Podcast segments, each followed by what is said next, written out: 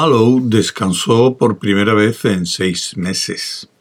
Se hallaba tendido sobre la espalda en el solario de su nueva casa, completamente desnudo. Sus grandes brazos morenos estaban extendidos hacia arriba, los músculos se marcaban en la flexión y después se borraban en reposo. El hombre que estaba junto a él puso un cigarro entre los dientes de Mallow y se lo encendió. Encendió otro para sí y dijo Debe de estar agotado. Quizá necesite un largo descanso. Quizá sí, Israel, pero prefiero descansar en el asiento del Consejo, porque voy a tener ese asiento y usted va a ayudarme. Ancor Yael enarcó las cejas y dijo ¿Cómo me habré metido en esto? Se ha metido de una forma muy obvia. En primer lugar, es usted un viejo zorro. En segundo lugar, fue expulsado de su asiento del gabinete por Joran Sut, el mismo muchacho que preferiría perder un ojo a verme en el consejo. No confía mucho en mis posibilidades, ¿verdad? No mucho, convino el exministro de Educación. Es usted esmirniano. Eso no constituye ninguna barrera legal. He tenido una educación laica. ¿Desde cuándo los prejuicios siguen otra ley que no sea la suya? ¿Y qué hay de ese hombre suyo, ese Jaim Tuer? ¿Qué es lo que él dice? Habló de meterme en el consejo hace ya casi un año, contestó Mallow con desenvoltura. Pero lo he superado. En cualquier caso, él no lo hubiera conseguido. No es bastante profundo. Es ruidoso y tenaz pero eso solo es una expresión de valor perjudicial.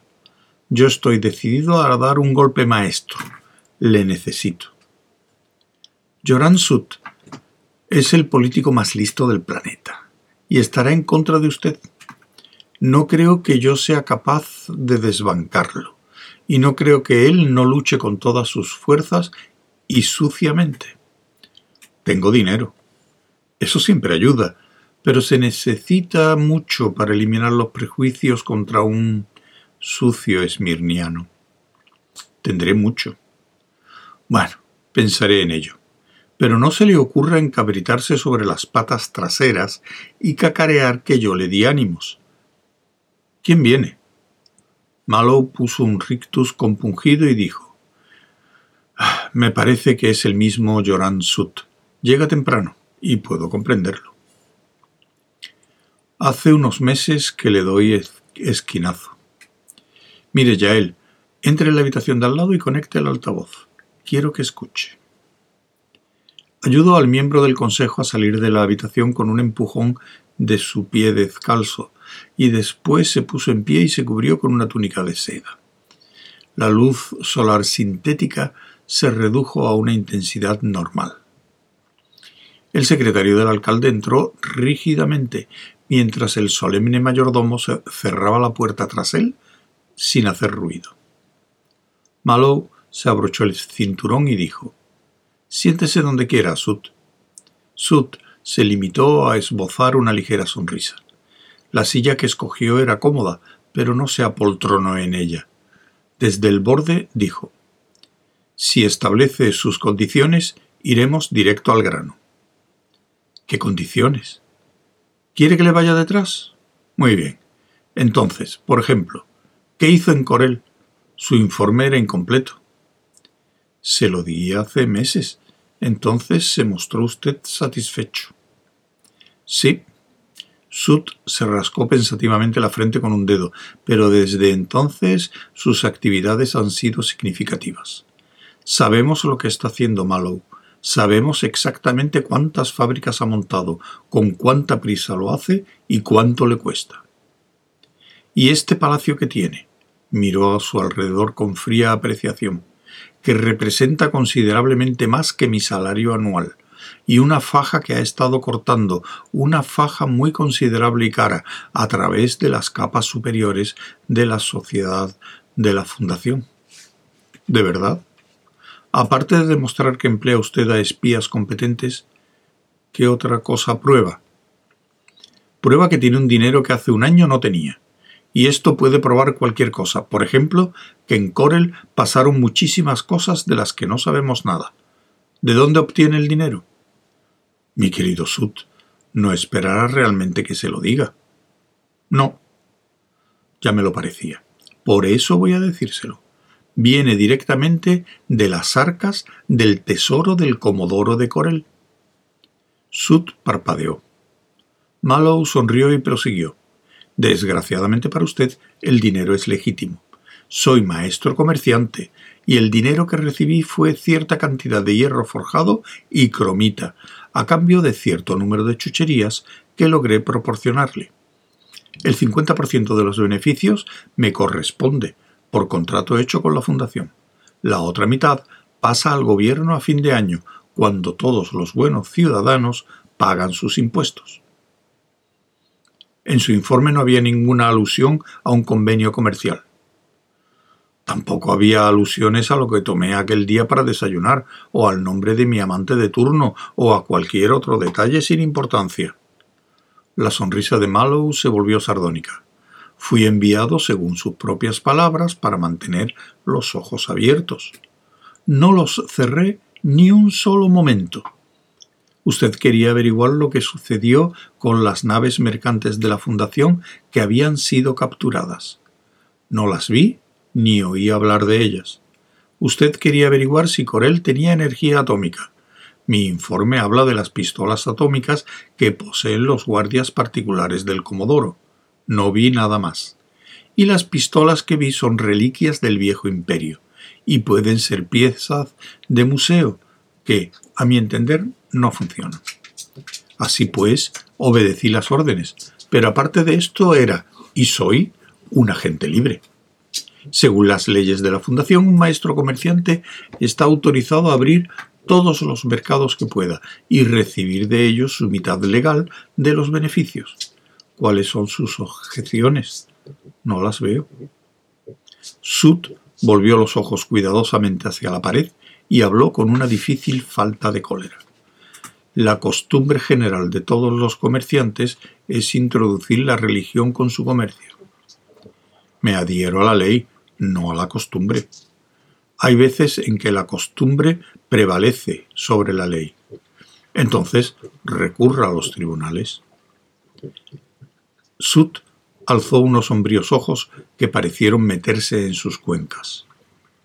Al fin y al cabo usted es herminiano. Parece ser que la naturalización y la educación no pueden borrar las taras de su sangre. Escuche y trate de comprenderme. Esto va más allá del dinero o de los mercados. Tenemos la ciencia del gran Harry Seldon para demostrar que el futuro imperio de la galaxia depende de nosotros, y no podemos desviarnos del curso que conduce a ese imperio. Nuestra religión es el instrumento más importante que tenemos para lograr este objetivo.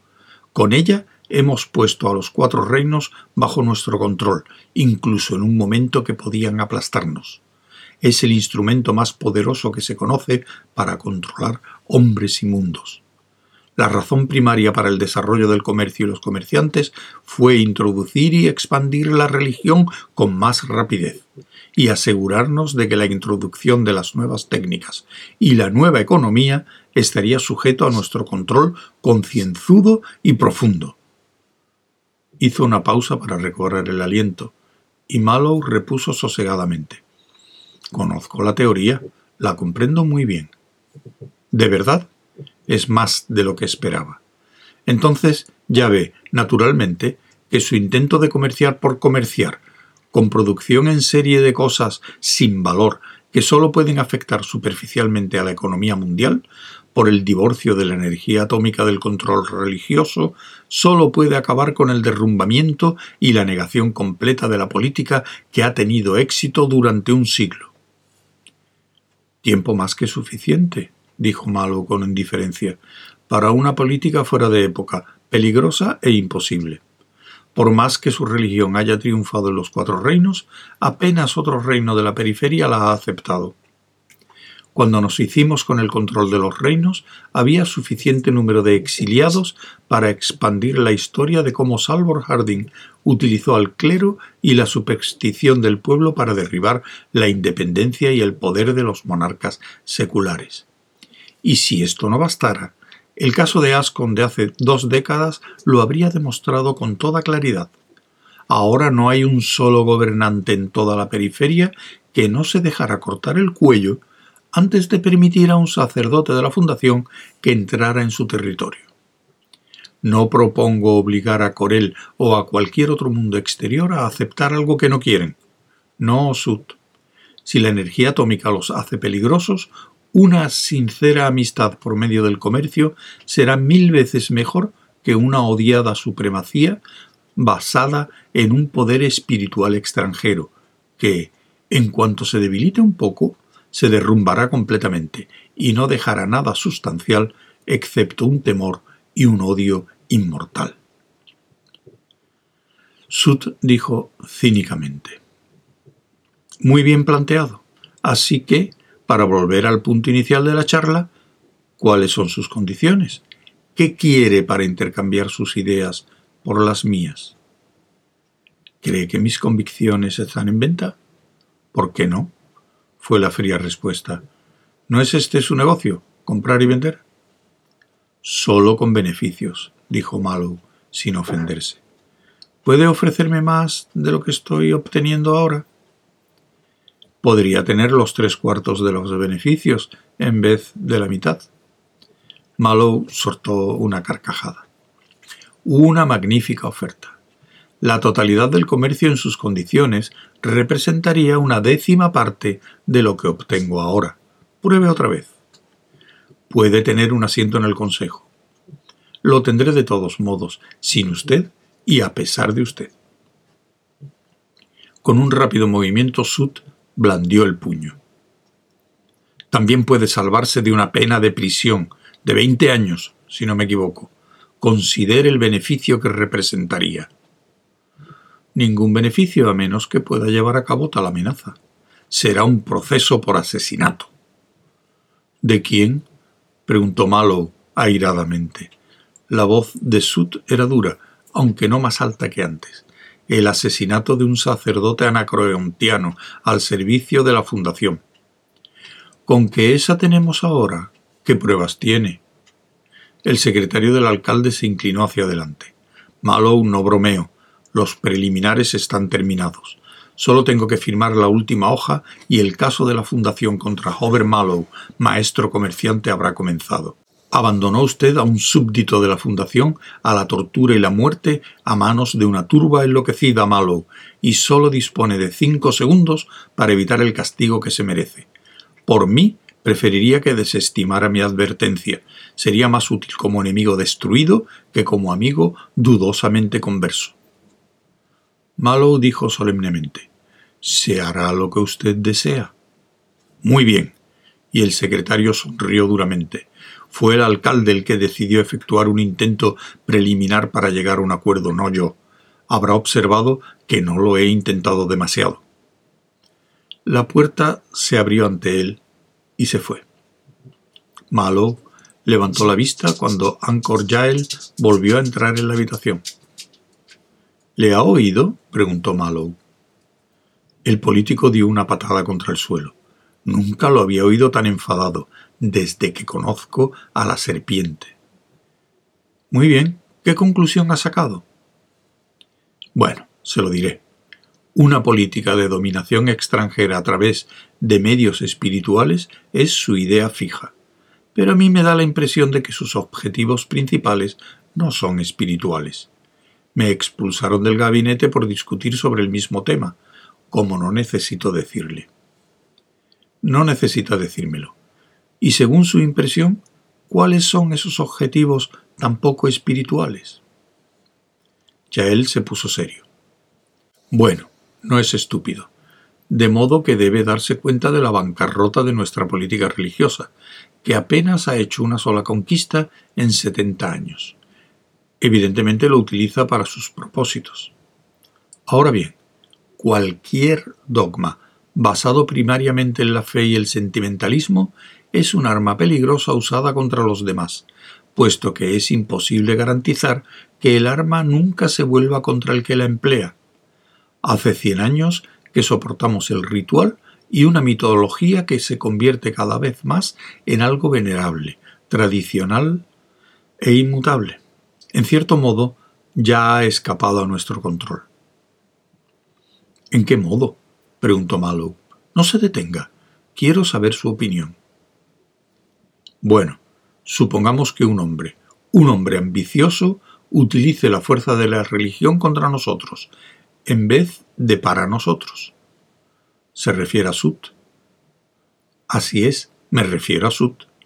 Si pudiera movilizar a las diversas jerarquías de los planetas vasallos contra la Fundación, en nombre de la ortodoxia, ¿qué posibilidades tendríamos?